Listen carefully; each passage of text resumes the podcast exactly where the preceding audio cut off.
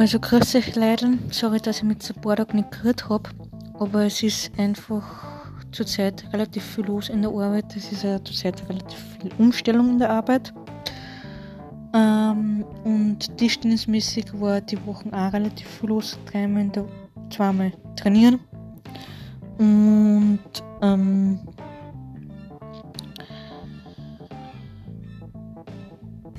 einmal Meisterschaftssitzung und dann beziehungsweise Vereinsmeisterschaftssitzung, so muss man sagen. Und ja, und ähm, morgen ist Gott sei, Dank, Gott sei Dank schon wieder Donnerstag. Und dann schauen wir, was die Woche noch bringen wird. Hoffentlich ein gutes Wochenende.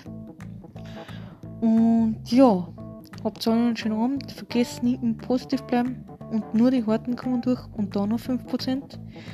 Und es ist ein Wahnsinn. Man muss immer, immer positiv denken und nie negativ. Also habt alle einen schönen Abend. Für bis bald. Ciao.